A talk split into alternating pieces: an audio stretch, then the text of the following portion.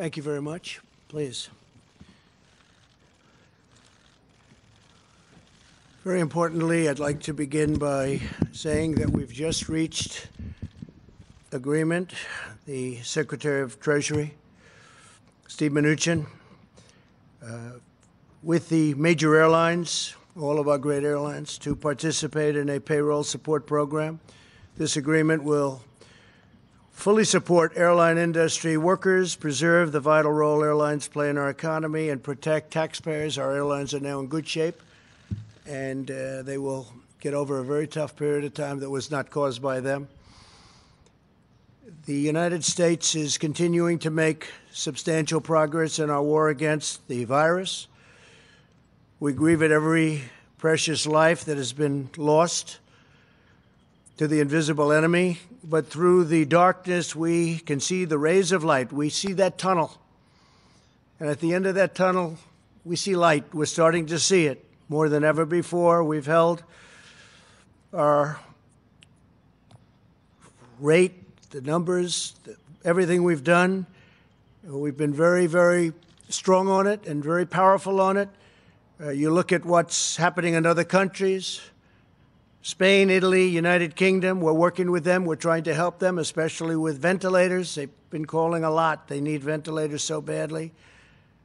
15% of Counties within the United States have zero cases, and many counties within the United States have a very small number of cases. Large sections of our country are really looking at other sections and saying, wow, that looks bad, but they don't have the problem.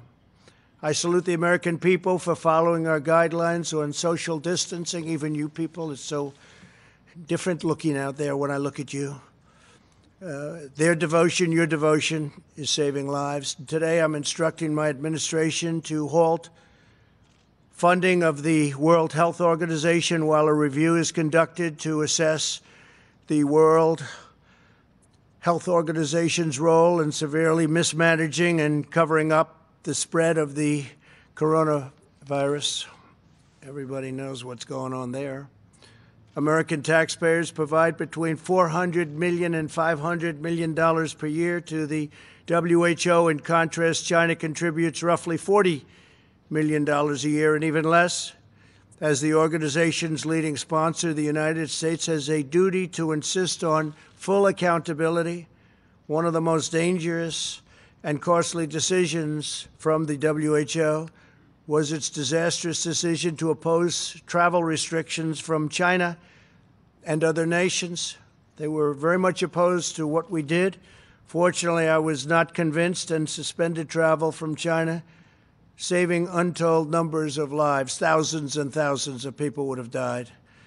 Had other nations likewise suspended travel from China, countless more lives would have been saved. Instead, look at the rest of the world, look at parts of Europe, other nations and regions who followed WHO guidelines and kept their borders open to China, accelerated the pandemic all around the world. Many countries said, we're going to listen to the WHO, and they have problems the likes of which they cannot believe. Nobody can believe. The decision of other major countries to keep travel open was one of the great tragedies and missed opportunities from the early days. The WHO's attack on travel restrictions put political correctness above life saving measures. Travel bans work for the same reason that quarantines work. Pandemics depend on human to human transmission. Border control is fundamental to virus control. Since its establishment in 1948, the American people have generously supported the World Health Organization to provide better health outcomes for the world and, most importantly, to help prevent global health crises. With the outbreak of the COVID 19 pandemic, we have deep concerns whether America's generosity has been put to the best use possible. The reality is that the WHO failed to adequately obtain vet, and share information in a timely and transparent fashion. The world depends on the WHO to work with countries to ensure that accurate information about international health threats is shared in a timely manner. And if it's not, to independently tell the world the truth about what is happening. The WHO failed in this basic duty and must be held accountable. It's time after all of these decades. The WHO failed to investigate credible reports from sources in Wuhan that conflicted directly with the Chinese government's official accounts. There was credible information to suspect human to human transmission in December 2019, which should have spurred the WHO to investigate and investigate immediately. Through the middle of January, it parroted and publicly endorsed the idea that there was not human to human transmission happening despite reports and clear evidence to the contrary. The delays the WHO experienced in declaring a public health emergency cost valuable time tremendous amounts of time. More time was lost in the delay it took to get a team of international experts in to examine the outbreak, which we wanted to do, which they should have done. The inability of the WHO to obtain virus samples to this date has deprived the scientific community of essential data. New data that emerges across the world on a daily basis points to the unreliability of the initial reports, and the world received all sorts of false information about transmission and mortality.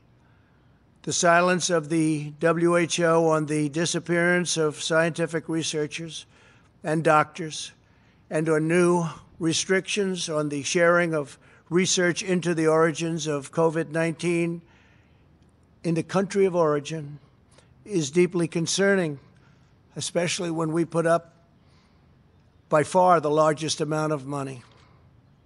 Not even close. Had the WHO done its job to get medical experts into China to objectively assess the situation on the ground and to call out China's lack of transparency, the outbreak could have been contained at its source with very little death very little death, and certainly very little death by comparison. This would have saved thousands of lives and avoided worldwide economic damage. Instead, the WHO willingly took China's assurances to face value, and they took it just at face value and defended the actions of the Chinese government, even praising China for its so called transparency. I don't think so. The WHO pushed China's misinformation about the virus, saying it was not communicable and there was no need for travel bans. They told us when we put on our travel ban, a very strong travel ban, there was no need to do it, don't do it. They actually fought us. The WHO's reliance on China's disclosures likely caused a 20 fold increase in cases worldwide, and it may be much more than that. The WHO has not addressed a single one of these concerns nor provided a serious explanation that acknowledges its own mistakes, of which there were many. America and the world have chosen to rely on the WHO for accurate, timely, and independent information to make important public health recommendations and decisions. If we cannot trust that, this is what we will receive from the WHO our country will be forced to find other ways to work with other nations to achieve public health goals. We'll have no choice but to do that. Our countries are now experiencing, you look all over the world, tremendous death and economic devastation because those tasked with protecting us by being truthful and transparent failed to do so. It would have been so easy to be truthful. And so much death has been caused by their mistakes. We will continue to engage with the WHO to see if it can make meaningful reforms. For the time being, we will redirect global health and directly work with others. All of the aid that we send will be discussed at very, very powerful letter, letters and, and with very powerful and influential groups and smart groups, medically, politically, and every other way. And we'll be discussing it with other countries and global health partners what we do with all of that money that goes to WHO. And maybe WHO will reform, and maybe they won't. But we'll be able to see. As you know, in other countries hit hard by the virus, hospitals have been tragically forced to ration medical care and the use of ventilators.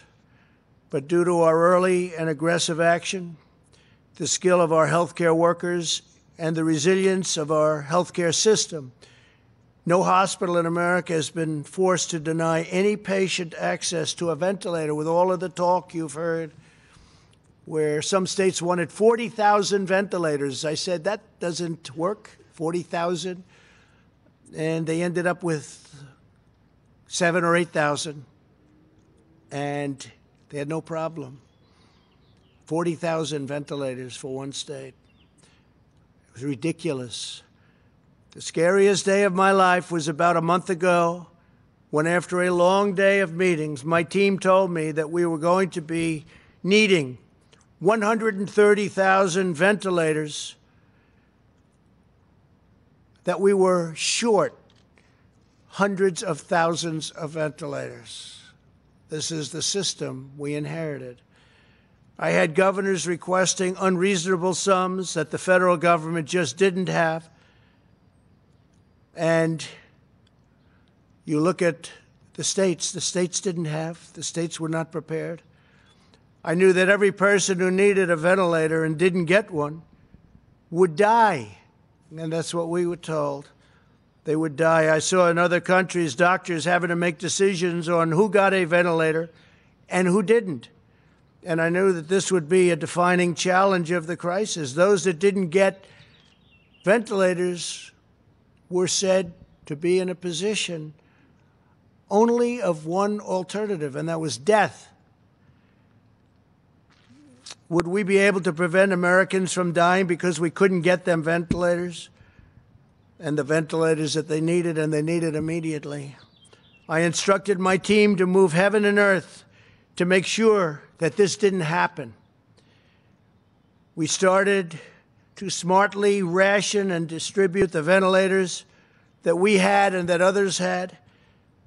And I got daily updates on the supply we had from requests coming in and people wanting to have updates. We had a great group of people working on it. I instructed my team to use the Defense Protection Act. And the Defense Production Act was used very powerfully, more powerfully than anybody would know. In fact, so powerfully that for the most part, we didn't have to officially take it out. It was a hammer, it was a very powerful hammer in order to manufacture as many ventilators as possible. Last year, America manufactured from a dead start 30,000 ventilators. And this year, the number will be over 150,000 ventilators. It could be as high as 200,000, far more than we'll ever need. So we'll be able to stockpile. We'll be able to talk to states about stockpiling. These are high quality ventilators. We had a choice. We could do inexpensive, uh, less productive ventilators or high quality. We've done a high quality ventilator. So we should have anywhere from 150 to 200,000 ventilators. In addition to that, we have 10,000 ventilators right now in the federal stockpile ready to move. Should we need them, we might not. Should we need them in New York or New Jersey or in Louisiana or in Illinois or any other state that may need them if we have a surge? I'd like to ask Adam Boehler to come up and just say a few words. He's done a fantastic job, a young man who worked 24 hours a day on handling this situation, and I'd just like to have, have Adam, wherever he may be, come up and say a few words. Adam, please.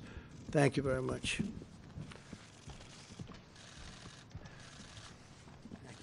Thank you. Thank you, Mr. President. At your direction, this country has worked hard over the past few weeks to ramp up ventilator production through all means possible. Thousands of ventilators are coming in now, monthly, with over 100,000 by the end of June. At the same time, there are over 60,000 ventilators in our hospitals right now that are not in use. Knowing this, and at your direction, we reached out to the American Hospital Association to design a system that allows hospitals to lend ventilators to other hospitals right when they need it. Within the past week alone, 20 top health systems have signed up for this dynamic ventilator reserve, representing over 4,000 ventilators. Not only do we have top academic systems like Cleveland Clinic and Mayo Clinic, but we also have top health systems from New York City, New Orleans, Washington State, and California. Over a week ago, these places would have needed help, but now they are here to help. There's been no American that has needed a ventilator that has not received one. This dynamic virtual reserve, combined with our strategic stockpile, will ensure that this is always the case. I'd like to thank the President for his leadership and directive to focus on public private partnerships like this one. I'd also like to thank Sam Hazen from HCA, Lloyd Dean from Common Spirit for leading this effort with the AHA and the Federation of American Hospitals. These have been difficult times. A few weeks ago, the Vice President came into my office and he reminded us of the power of the resilience of the American people and of private companies. We needed it that day, Mr. Vice President. This partnership is another example of Americans helping Americans. Thank you. Thank you very much. Fantastic. Thank you, sir. I'd shake his hand, but I'm not allowed to.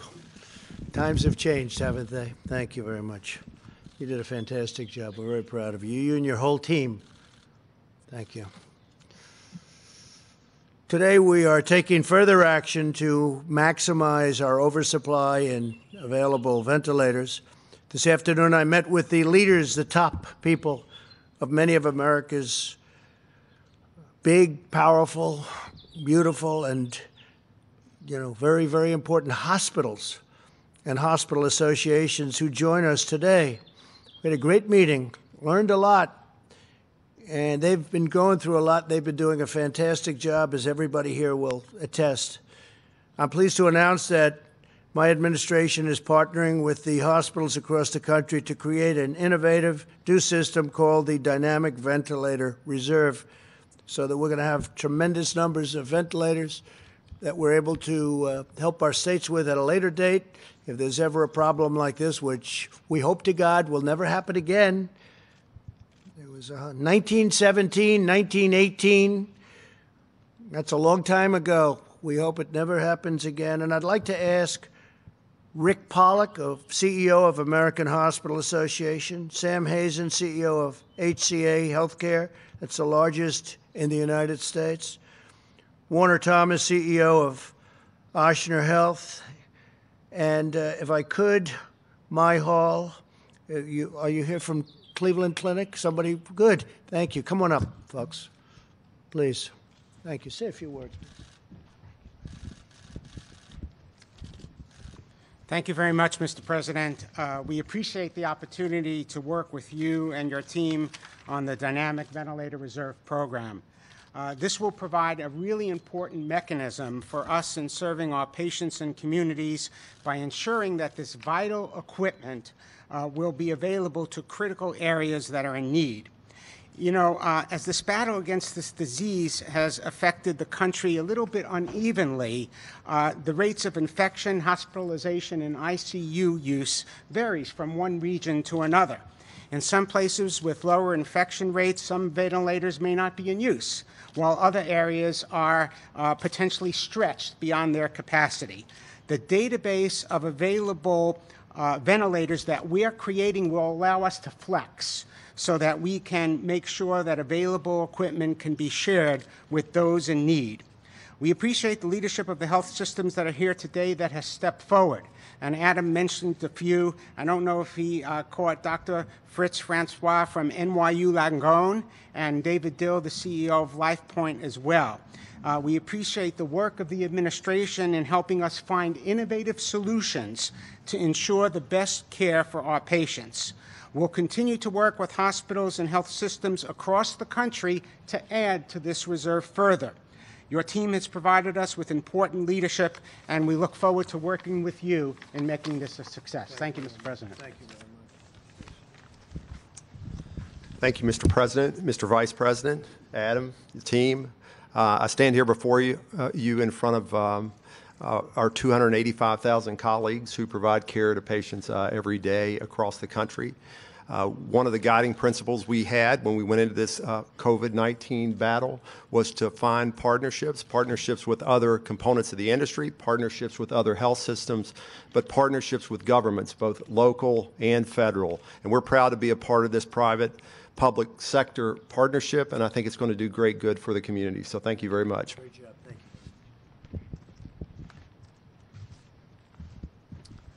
you.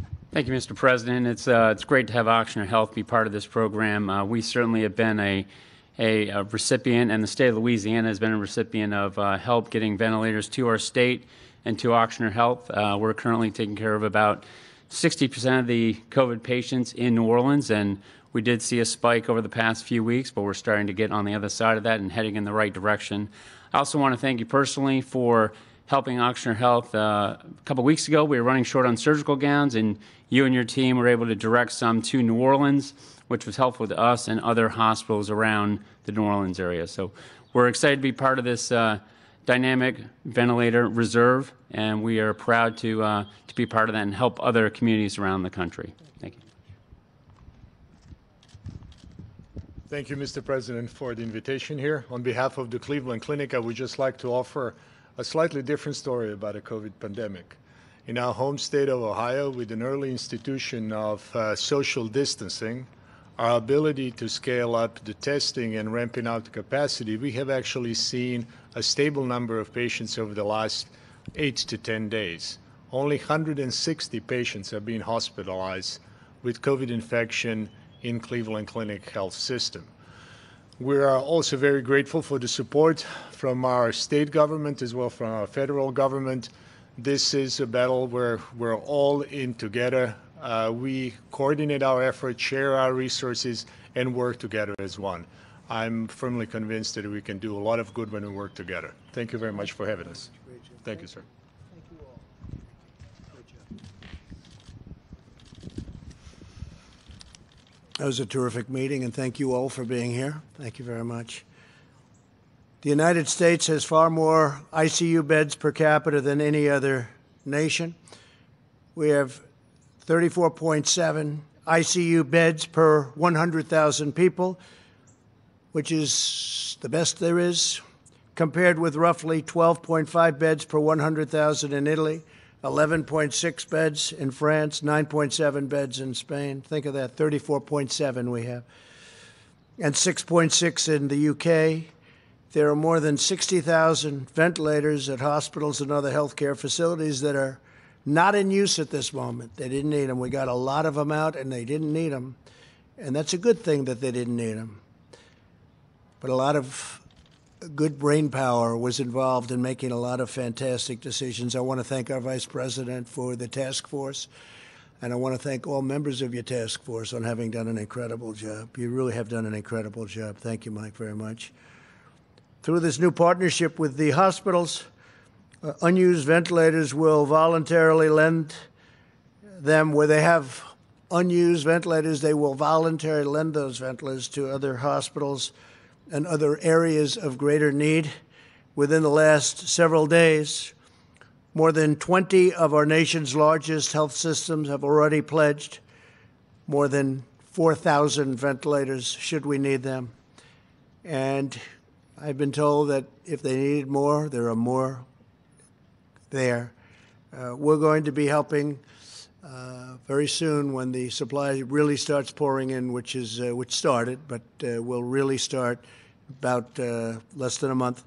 We're going to be helping other countries, and uh, they need it very badly. They have no chance without these ventilators. They have to have ventilators. As we continue our medical war against the virus, the FDA has now authorized the first test developed by researchers from Rutgers University that can use saliva from patients. It's the first one. These tests can be self administered by patients in healthcare settings, which will reduce exposure for medical workers and save personal protective equipment. Rutgers will begin processing 10,000 tests daily. So, by using saliva, that's the first, they'll be able to do things in terms of speed and ease that we haven't been able to do before. So, a lot of great innovation is taking place during this period of time, and that's innovation. I call it innovation under pressure. There's a big difference. Innovation under pressure, right? Cleveland Clinic knows all about that. As we prepare for the next phase of this great struggle, we must also do everything in our power to restore prosperity for the American worker. There's tremendous interest and excitement surrounding the administration's efforts to get the economy roaring once again, and I think it's going to roar once it gets open. I think it's going to go up tremendously. You see what's happening with the stock market already because a lot of the very smart financial people, the great minds, they're looking at the stock and they're saying, well, because they really, what they're really seeing is how we're doing. If we weren't doing well, the market wouldn't be at a level that it is today. They have a lot of confidence that we're doing the right thing and that our country is going to be open soon and our country is going to be booming.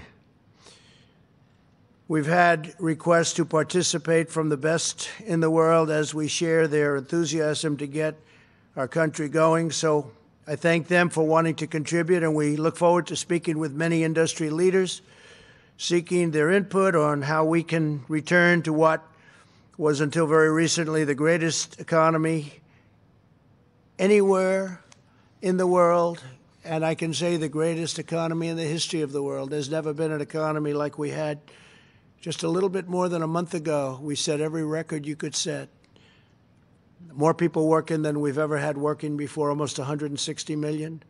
The best unemployment numbers we've ever had, and the best employment numbers we've ever had. Uh, everybody was doing well. Stock market at a record. 142 days it hit a record. And I think we're going to top those records, okay? And I think we're going to top them soon once we get rid of the invisible enemy, which will happen. The plans to reopen the country are close to being finalized, and we will soon be sharing details and new guidelines with everybody. I will be speaking to all 50 governors very shortly, and I will then be authorizing each individual governor of each individual state to implement a reopening and a very powerful reopening plan of their state at a time and in a manner as most appropriate. The day will be very close because certain states, as you know, are in much different uh, condition and in a much different place than other states. It's going to be very, very close maybe even before the date of May 1st. So that will be for some states. Actually, there are over 20 that are in extremely good shape. And we think we're going to be able to get them open fairly quickly, and then others will follow. The federal government will be watching them very closely and will be there to help We'll be there to help in many different ways, as we've been where we built hospital beds at a number that nobody's ever seen before, where we did the ventilators that we just discussed at a level that nobody's ever seen before. Nobody can even believe. Other foreign countries, even powerful countries, can't believe what we were able to do with ventilators. Big, powerful countries, big producing countries can't believe what we were able to do. We will hold the governors accountable but again, we're going to be working with them to make sure it works really well. Now, we have a list of people that I'll be speaking to over the next very short period of time, in many cases tomorrow. We're going to have elected officials, and we'll be submitting that list to you within the next 24 hours. But we have a list of different industries that I'll be discussing by meeting by telephone because we don't want people traveling right now. The American Farm Bureau Federation, Zippy Duval, Cisco Systems, Tyson Foods, Perdue Farms, Cargill, Archer Daniels, Midland Company, Corteva, Tractor Supply Company, Seaboard Corporation, Grimmway Farms, Mountaire Farms, and others in the agricultural business. In banking, it's Bank of America. Brian Moynihan's been great. JP Morgan Chase, Jamie Dimon, Goldman Sachs, Citigroup, Wells Fargo, U.S. Bancorp, Morgan Stanley, James Gorman, Grand Rapids State Bank, Southern Bancorp, all great institutions with lots to say and lots of good ideas. And if you look at how Paycheck has been working out, the numbers are incredible. And I hope Congress is going to be able to supplement the amount of money going to our workers. I hope they're able to get that done very quickly because it's been an incredible success. And uh, many are already spending that money, and the money's been distributed at numbers that nobody believed possible for this short period of time. It was only a week ago. But uh, a lot of money has been distributed already. It's going to keep our small businesses open. The Construction Labor Workforce International Union of Operating Engineers, Jim Callahan, North America Building Trades Union, Sean McGarvey. These are a lot of friends of mine. Laborers International Union of North America, Terry O'Sullivan. International Brotherhood of Teamsters, James Hoffa.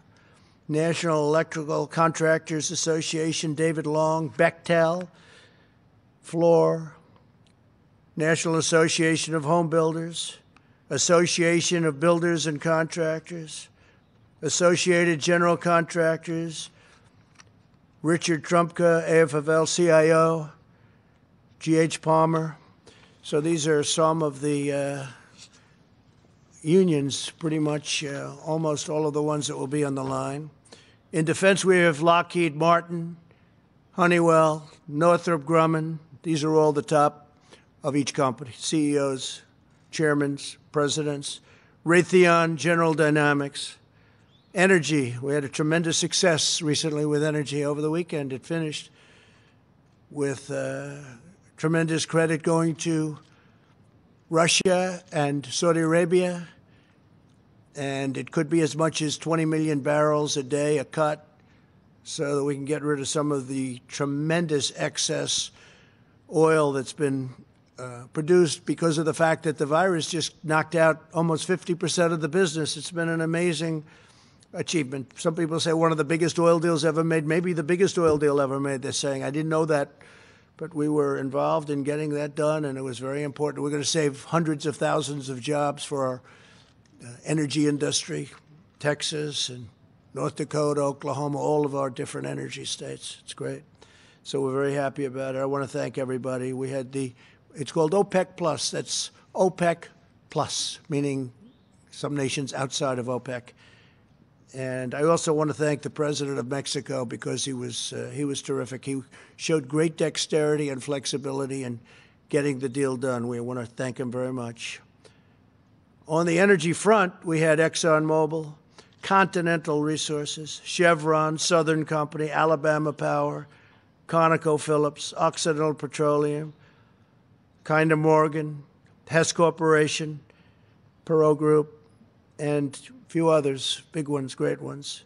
Financial services, we have Blackstone, Stephen Schwarzman, Paulson and Company, John Paulson, Citadel, Ken Griffin, Elliott Management, Paul Singer, Vista Equity Partners, Robert Smith, Fidelity Investments, Abigail Johnson, MasterCard, Visa, Chubb, Sequoia, Stephens, Warren Stephens, great. Charles Schwab, Chuck Schwab, will be here by phone. Food and Beverage National Restaurant Association, McDonald's, Darden Restaurants, Coca Cola, Pepsi Cola, Chick fil A, Subway, Bloomin' Brands, Yum Brands, Papa John's, Wendy's, Waffle House, Starbucks, Wolfgang Puck, Thomas Keller, Jean-Georges, my friend Jean-Georges, and Danielle. You know them. From the transportation world, FedEx, Fred Smith, a legend, United Airlines, Oscar Munoz, UPS, David Abney, JB Hunt, YRC Worldwide, Crowley, Maritime, credible, big, powerful shippers and transportation companies. In telecommunications, we have the legendary John Malone of Liberty Media, Verizon, T Mobile, Charter Communications, and Brian Roberts of Comcast. Thank you all very much. Healthcare, New York Presbyterian, Jerry Speyer, friend of mine, HCA Healthcare, Sam Hazen, thank you, Sam. Just met with Sam. Ascension Health, Common Spirit Health, Community Health Systems, Trinity Health, Cardinal Health, McKesson, 3M. Thank you, Mike Roman, for helping us with uh, face masks. It worked out well for everybody. Procter and Gamble, Abbott Laboratories, Johnson & Johnson, Merck, Pfizer, Eli Lilly, Thermo Fisher Scientific, they've been helping us incredibly with testing.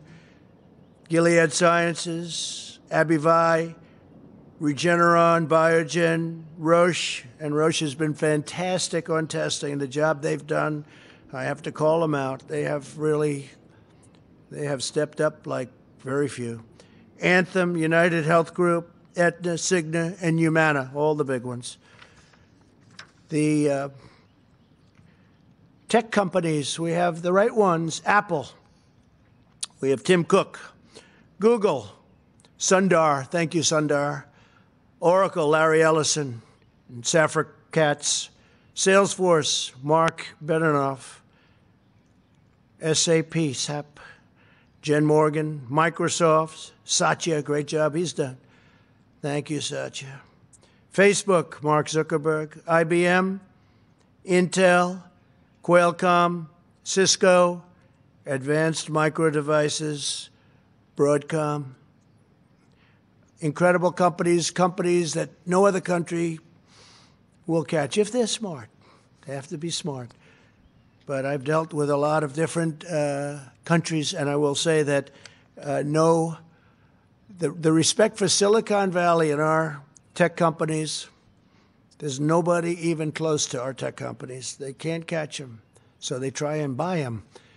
But we've sort of put an end to a lot of that.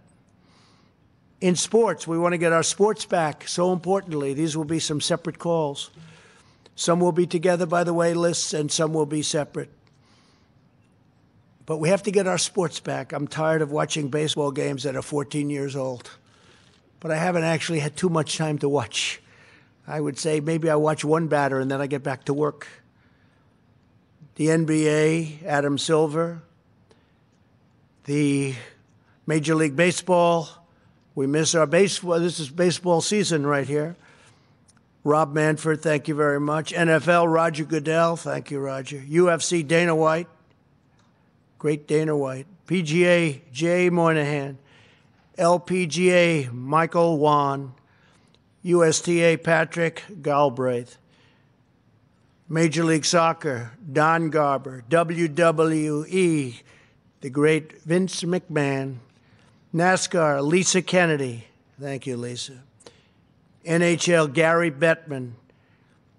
From the New England Patriots, Bob Kraft. Dallas Cowboys, Jerry Jones. Dallas Mavericks, Mark Cuban. And some of the thought leaders that we're going to have, and there are some others that we are having, we're just waiting to hear, but everybody's saying yes, I must say. John Allison, Heritage Foundation, Kay Cole James, great person. Hoover Institute, Condoleezza Rice, another great person, Art Laffer, Steve Moore, Steve Forbes, Larry Lindsey, Catherine Reynolds, Scott Gottlieb, just spoke with Scott, Jim DeMint, and Jim has been a terrific friend, Bill Hagerty and Ray Washburn. And religious leaders will be uh, coming on Friday. We'll be speaking to, and I'll, we're going to have a separate list, but we have tremendous uh, enthusiasm to meet by our great religious leaders. We have incredible people, and they want to they want to be a part. And we'll be talking about churches, and we'll be talking about opening, and uh, we'll be talking about things that are very important to a lot of people, including me. We're going to find out how we're doing in that regard. So those are the names that we have on our list. They're the names that are, um, I think, the best and the smartest, the brightest, and they're going to give us some ideas. But we're all set, as I said. The governors are going to be uh, opening up their states. They're going to declare when. They're going to know when. Some can open very, very shortly, if not almost immediately. We'll give a date, but the date's going to be in the very near future. So we'll get it open. Individual states, when the governors will be held accountable. If they need things, we'll help them get those things, but we want them to do their testing. We want them because they're equipped to do testing. We've created incredible tests, and we've done more testing than anybody's ever done in the world right now. And we we had a broken system, and now we have a great system. We have a system where other countries are coming to us and saying, we want to get some of those tests. I want to thank Abbott because Abbott came up with the first simpler test. The first one was rough. If you were, I think it was more of an operation than a test. The first one was for anybody that took it. It was not easy. Uh, but now we have a very simple test with Abbott. Now we have saliva. We have lots of other things that are happening, but we have uh, millions of tests. The governors are responsible. They have to take charge. They have to do a great job. And we're going to suggest that they check people through tests or otherwise coming into their states, and they run their states very strong. Eventually, we won't have to do that. Eventually, this will be gone. But for a while, we're going to do it. So they're going to take charge at their borders. They're going to take charge of people coming in, and maybe to an extent, depending on what they work out with a nearby state, it may be also people leaving. And uh, they'll be able to do that very shortly. We'll be announcing a date, but it'll be very short. And frankly, it'll be uh, at a time that will be earlier than the deadline that we imposed, the end of April. So we think that some of the governors will be in really good shape to open up even sooner than that. We'll speak to them, but we're all set. We're counting on the governors to do a great job. Others are going to have to take a longer period of time until they're in a position to say we're ready to go, and that's okay. We understand that. Some of the governors have a uh, very tough situation, but in almost all cases, it's all starting to come down. We're very proud of the job everybody's done, and if you look at the numbers so the minimum, as you, as portrayed, uh, Deborah's here, Dr. Birx has been fantastic. Uh, the minimum was 100,000 deaths, and I hope to be substantially under the minimum, meaning we all hope, Mike, right? We all hope to be substantially under. We did the right thing because otherwise it would have been, the projections are 2 million people. The actual projection was 2.2 million people. And uh, if you cut it in half, that would be 1.1 million people. That's many more. That's double the Civil War. And if you cut that in half, you're talking five or 600,000 people. That's what we lost in the Civil War. And that's cutting it, cutting it, cutting it. And uh, we're not going to, that would not be acceptable. It would not be acceptable. Nothing's, one life isn't acceptable, but we weren't given that option. So I'm confident that these respected people that I just read from the list will give us some great ideas in addition to what the governors have learned. The governors have learned a lot. I've spoken to governors that at the beginning it was a contentious relationship, and now it's a very friendly relationship and a really great relationship. And I'm proud to say that some of them I think are friends. In some cases, they're Democrats, but I think they like me, and I actually like them. I'll tell you who they are someday but we're all getting along and we all want to do the right thing. And I think they're going to do a great job of leading their individual states. It'll be a beautiful thing to watch. They'll go and rely on their mayors and their local town officials. They bring it right down. And Washington shouldn't be doing that. We can't be thinking about a Walmart parking lot that's 2,000 miles away where we're doing testing, but a governor of a state can and a mayor can, and right down the line. So it's going to be, I think it's going to be a terrific system. And if we're unhappy with the state, we're going to let them know we're unhappy. And if they're not doing the job and they can't get the job done, and for some reason things are happening that we're not going to like, like the numbers are heading in a wrong direction, we'll have to do something that's very, ser- very serious. We'll have to maybe close them up and start all over again. But I don't think we're going to have to do that. I think the governors are going to come out at a time that, and these will be individual dates, and the governors are going to come out at a time when they're ready. Some can come out very, very shortly. And we look forward to watching that process. I think it's going to be a very beautiful process.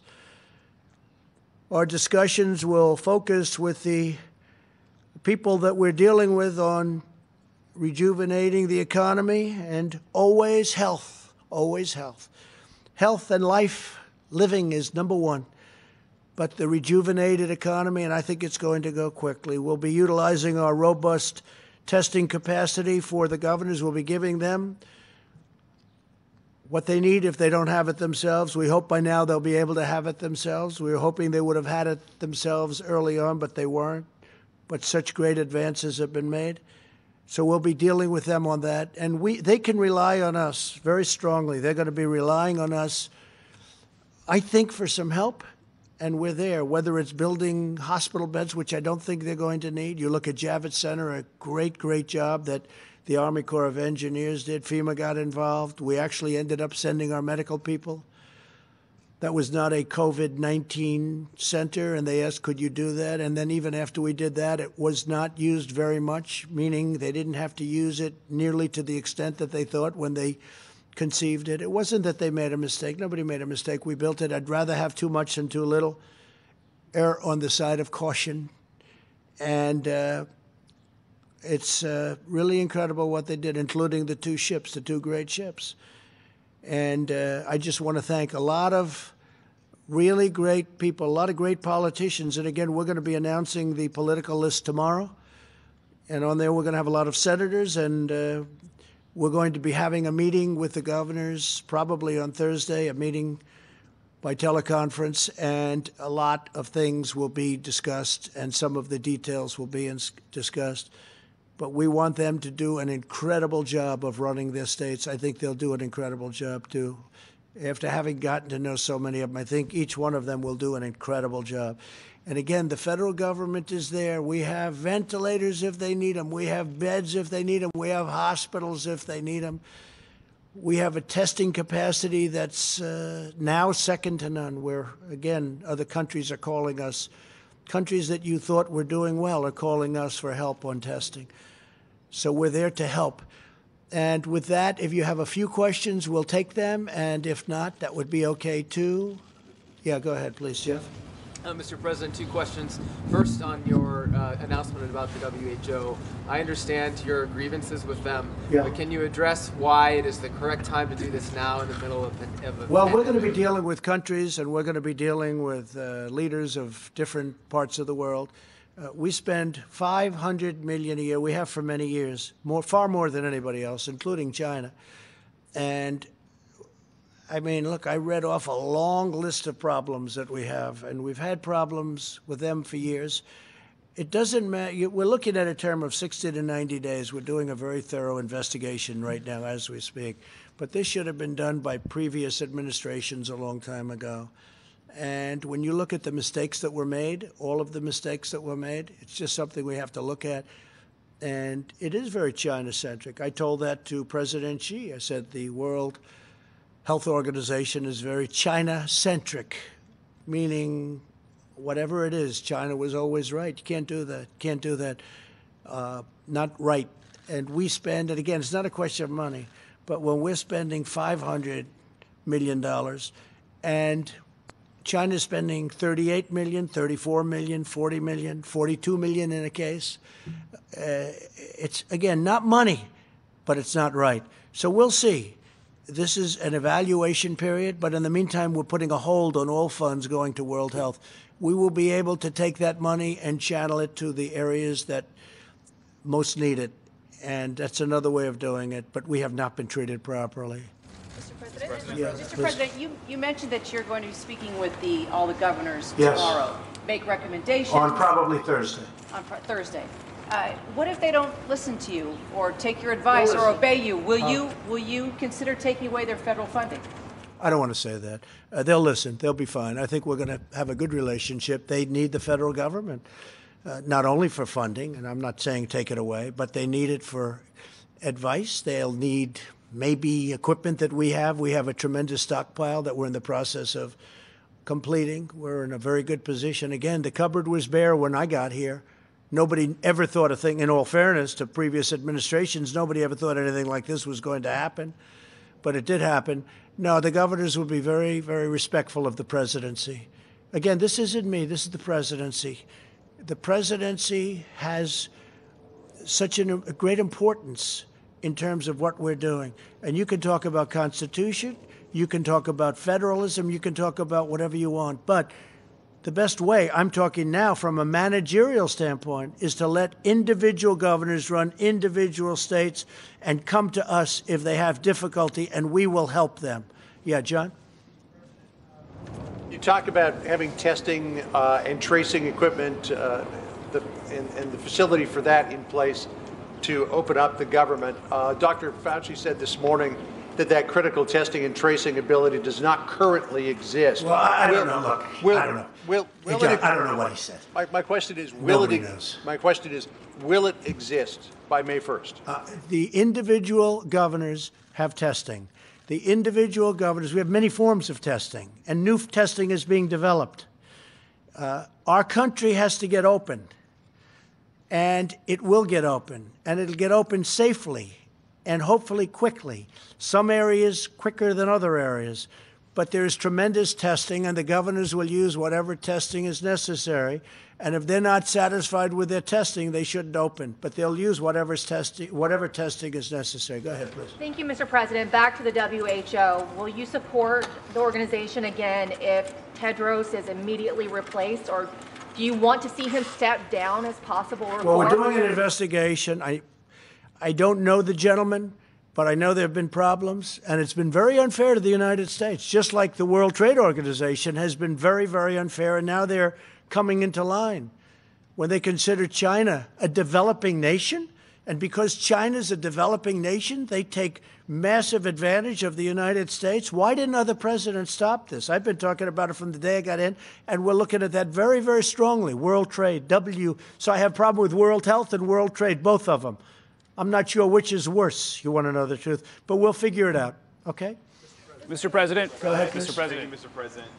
You were just criticizing the WHO for uh, praising China as transparent, but you were saying many of the same things about China just a couple of months ago. So, I mean, how do you square your decision to? Well, I did a trade deal with China, where China's supposed to be spending $250 billion in our country. We're going to be watching uh, very much to see. Now, we got a little bit waylaid by the virus.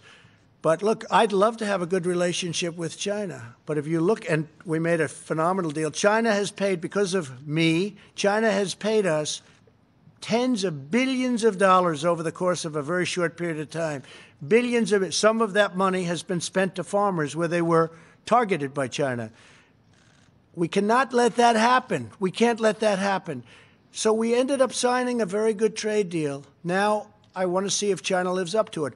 I know President Xi. I think he will live up to it. If he doesn't live up to it, that will be okay too, because we have very, very good alternatives. Mr. President. Mr. President. Go ahead. Mr. President. Thank you. Uh, Today, 600,000 cases, 25,000 deaths. I know you want to blame, blame the WHO, but I've spoken to hundreds of people across the country in the last few weeks who say they still can't get tested and that uh, they aren't social distancing because So they the saw- wait a governors, wait yeah, minute, wait a yeah, minute, yeah.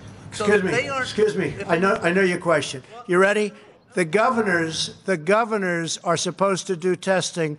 It's up to the governors. Go ahead, please. Mr. President, wait a we Go ahead, President, please. that's If we could just not get the back- question. if we Quiet. The question, Quiet. question, If- if we could just the get- Quiet. if we could just is get back they to say May that 1. they are not, Mr. they President, are how many- following your lead, that they are not social The governors are doing the testing. It's now not up, and it hasn't been up to the federal government. Go ahead. Mr. President, I'm The gonna- I'm have a question quick is about follow on the social WHO, but distancing, if- sir. if The question I told them when they put this guy here, It's nothing but trouble. He's a showboat.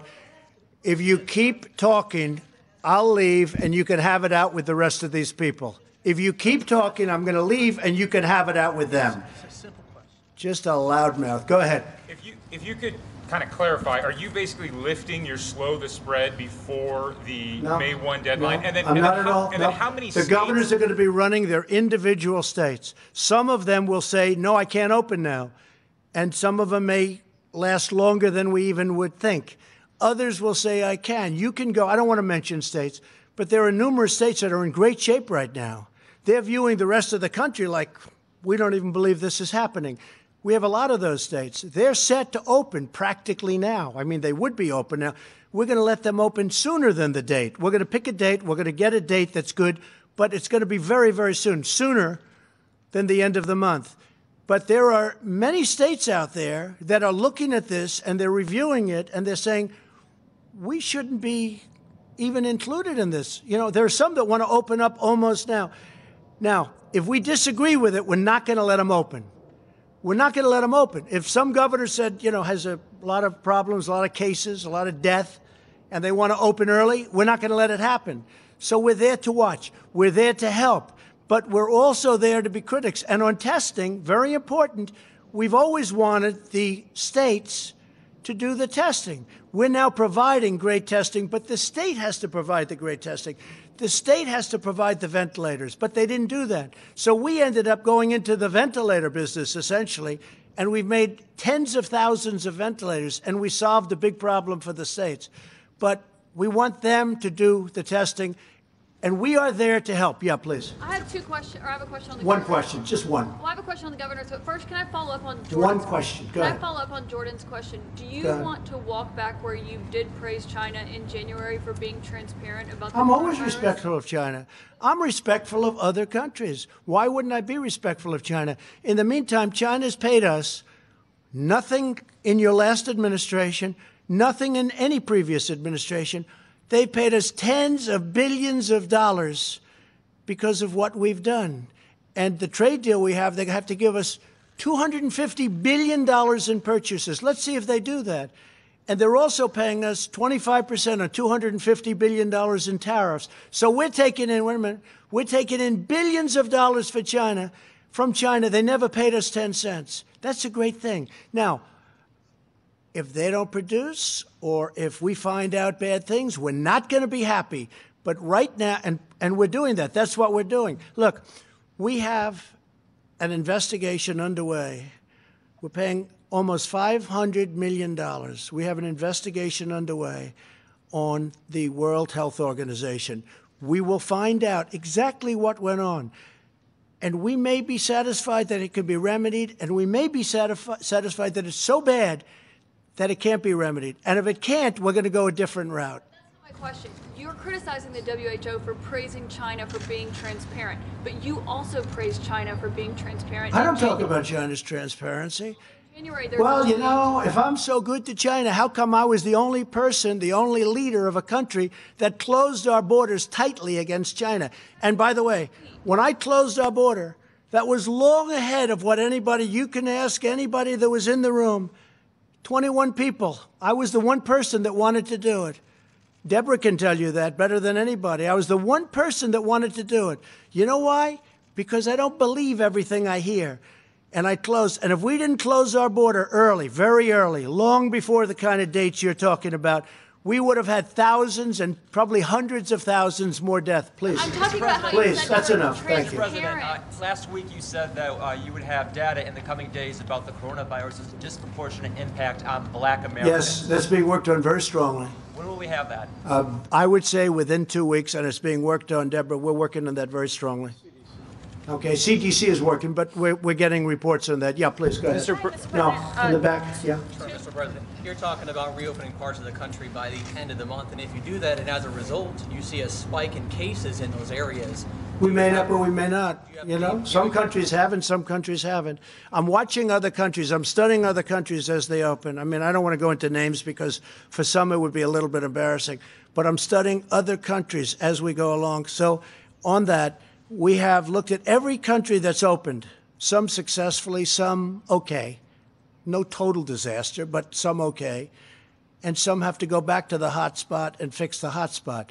Uh, we think we're going to do it very successfully. Again, we have one country, but we have lots of different pieces. It's a puzzle. We have beautiful pieces, beautiful states with capable governors. They know when it's time to open, and we don't want to put pressure on anybody. I'm not going to put any pressure on any governor to open.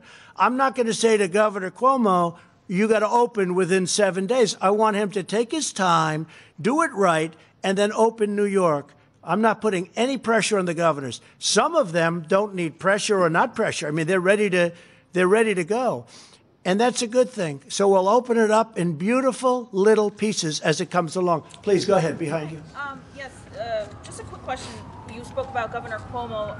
Just wondering if you have any thoughts on some of his remarks from earlier today, where he basically said that were New York to be pressured to be open, it would be a it would cause a constitutional crisis, and he basically said that you uh, declared yourself King Trump. So I'm wondering if you heard those I've thoughts. declared myself as king.